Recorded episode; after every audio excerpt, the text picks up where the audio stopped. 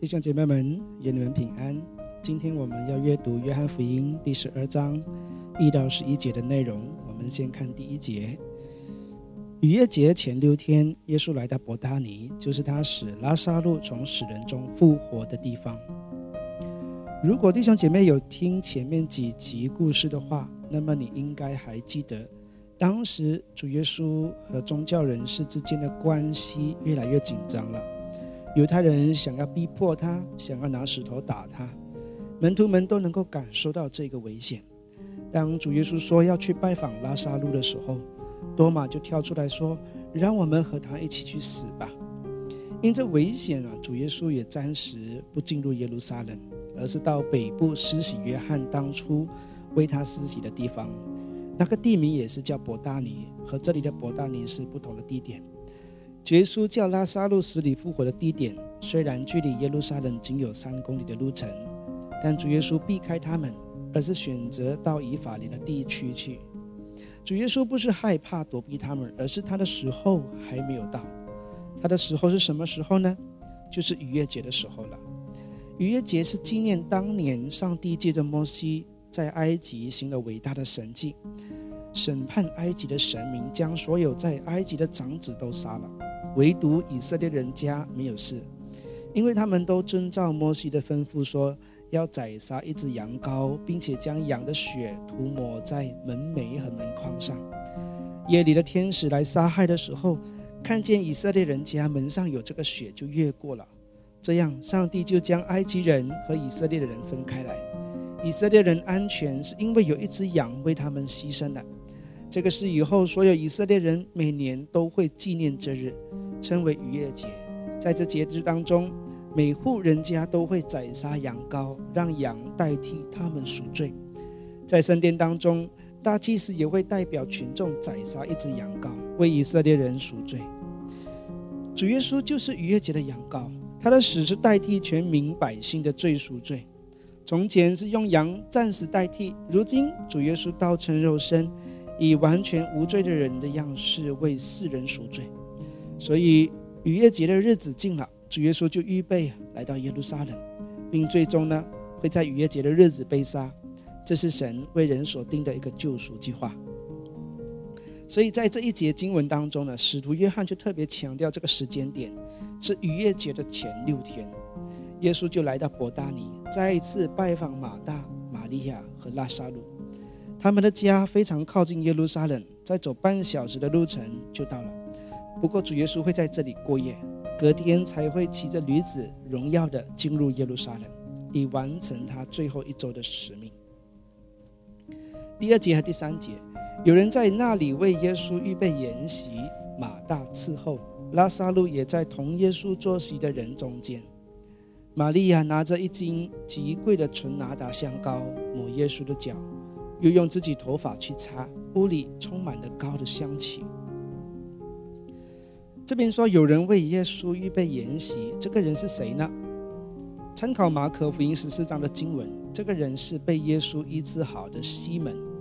他之前得了大麻风病，被隔离，远离家人，因为这种病会传染的。由于当时医学不发达，得这种病的人呢是无药可医，又不能住在家里，只能住在旷野，远离人群，人生就是被判死刑一样。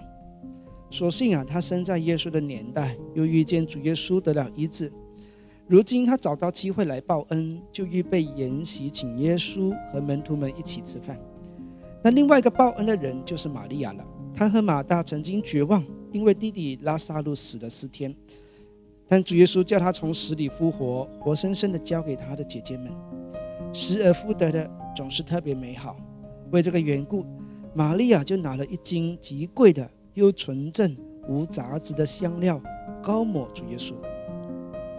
那参考平行经文，我们可以知道，玛利亚呢是先打破玉瓶，浇在主耶稣的头上，然后再高抹主耶稣的脚，用头发擦干。也就是说，玛利亚没有想要保留几分，是完全的献上。我想，再怎么昂贵的香料献给主耶稣，也不能将主耶稣对他们一家所做的事相比。在旁的马大和拉萨路显然都同意玛利亚的行为，可是门徒们却不这么认为，尤其是出卖耶稣的犹大。在路加福音七章三十六到五十节中，也有记录一位女人拿香膏来抹主耶稣。这个人非玛利亚，因为时间点跟地点都不同，一个是在西门的家里，一个是在法利赛人的家里。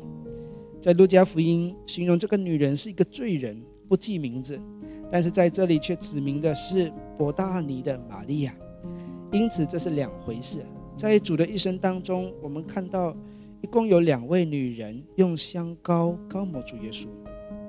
弟兄姐妹们，面对这么爱我们的主，我们是否毫无保留的献上呢？还是为自己有所保留呢？我们又愿以什么方式来报恩呢？这里有两位报恩的人，一个是西门，一个是玛利亚。那么我们又愿以什么样的方式来报恩呢？第四节到第八节，有一个门徒，就是那将要出卖耶稣的加列人犹大，说：“为什么不把这香膏卖三百个银币，去周济穷人呢？”他说这话，并不是关心穷人，而是因为他是个贼，又管钱囊，常偷取钱囊中所存的。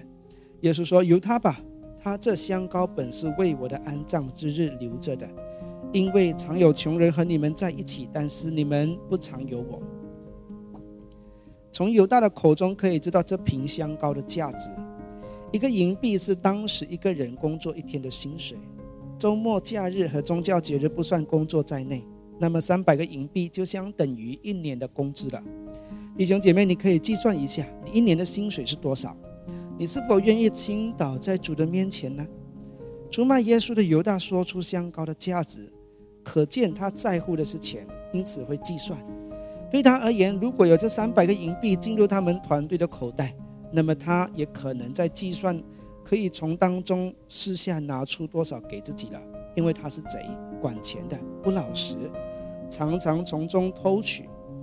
犹大视钱如命，将钱摆在第一位。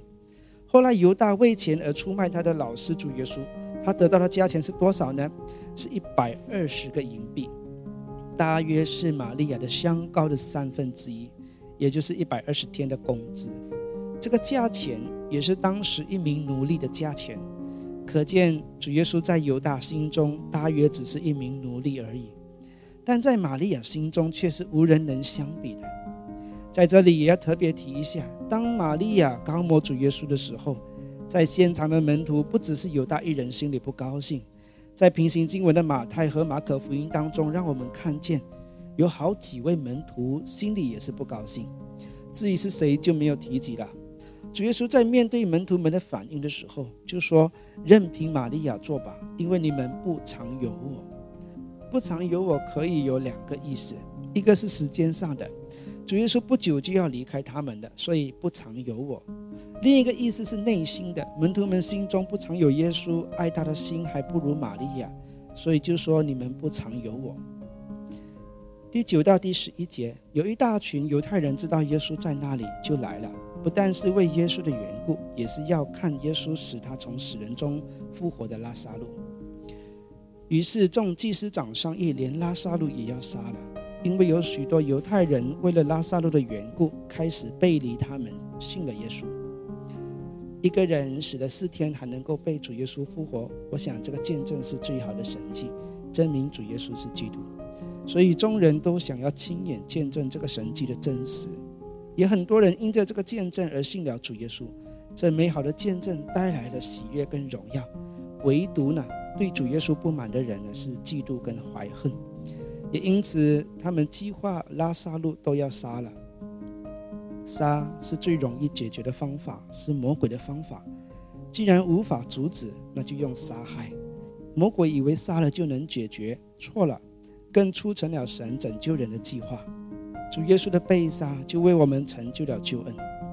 所以，魔鬼压根儿不知道神要如何的拯救人，脱离他的手掌。魔鬼的智慧。如何跟创造他的那一位相比呢？好了，这是今天的读经分享，期待我们下一期再见。